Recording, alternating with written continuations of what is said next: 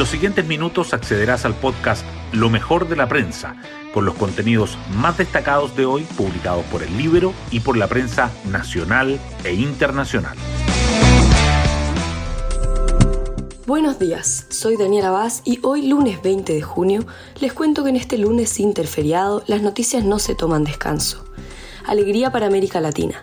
Así celebró el presidente Gabriel Boric el triunfo de Gustavo Petro en Colombia se comienza a configurar así un predominio de la izquierda en el vecindario. A nivel nacional, el gobierno tiene el desafío de aterrizar el anuncio del cierre de ventanas en un escenario de popularidad que le es adverso.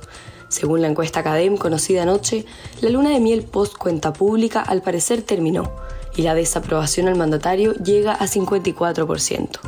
Sobre el proyecto de nueva constitución, en tanto, se muestra que el rechazo se impone a la prueba por casi 10 puntos. Las portadas del día. Las informaciones relacionadas con la convención acaparan los titulares principales de hoy.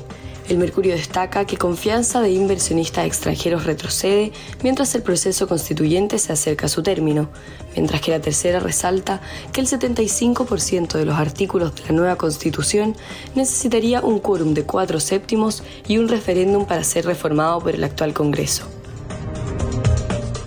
El cierre de ventanas igualmente sobresale en las primeras páginas. El diario financiero titula que hoy es clave para definir paro de trabajadores en apoyo a la fundición.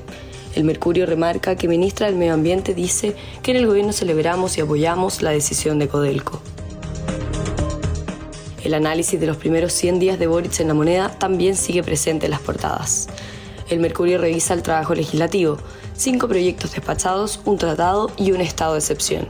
La tercera señala el balance del oficialismo y la oposición.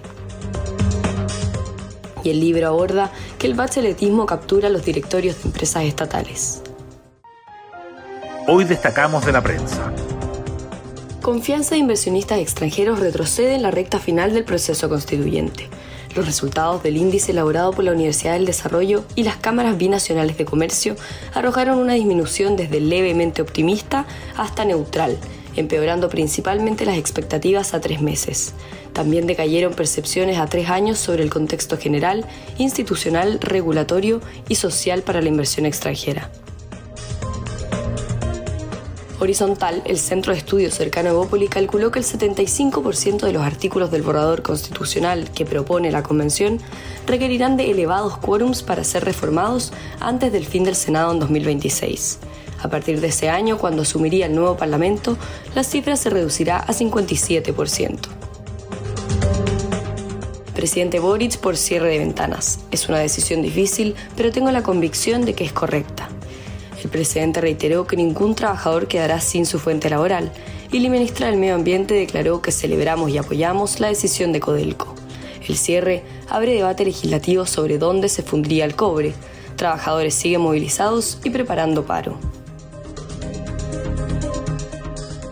Diego Hernández, faltan análisis técnicos, ambientales, económicos y sociales, dijo. El presidente de la Sociedad Nacional de Minería califica de apresurado el anuncio del cierre de ventanas, que advierte tendrá un enorme impacto social y económico en la zona.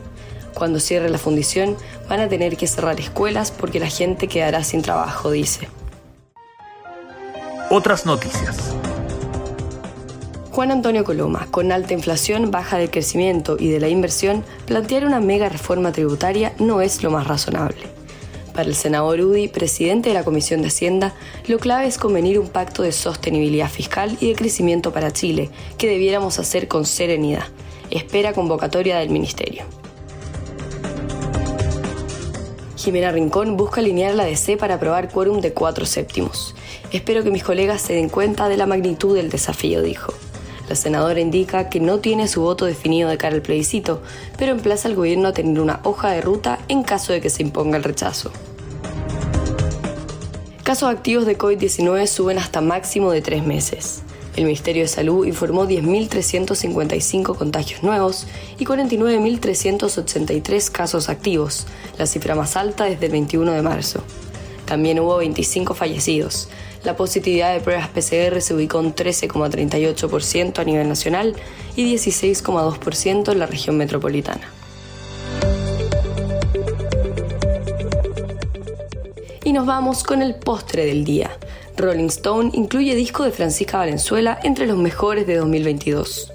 Vida tan bonita, nueva producción de la cantautora chilena, figura en la lista de publicación musical con lo mejor que se ha lanzado este año, que también incluye títulos de Rosalía, Harry Styles y Bad Bunny. Bueno, yo me despido, espero que tengan un muy buen día lunes y nos volvemos a encontrar el miércoles en un nuevo podcast, Lo mejor de la prensa.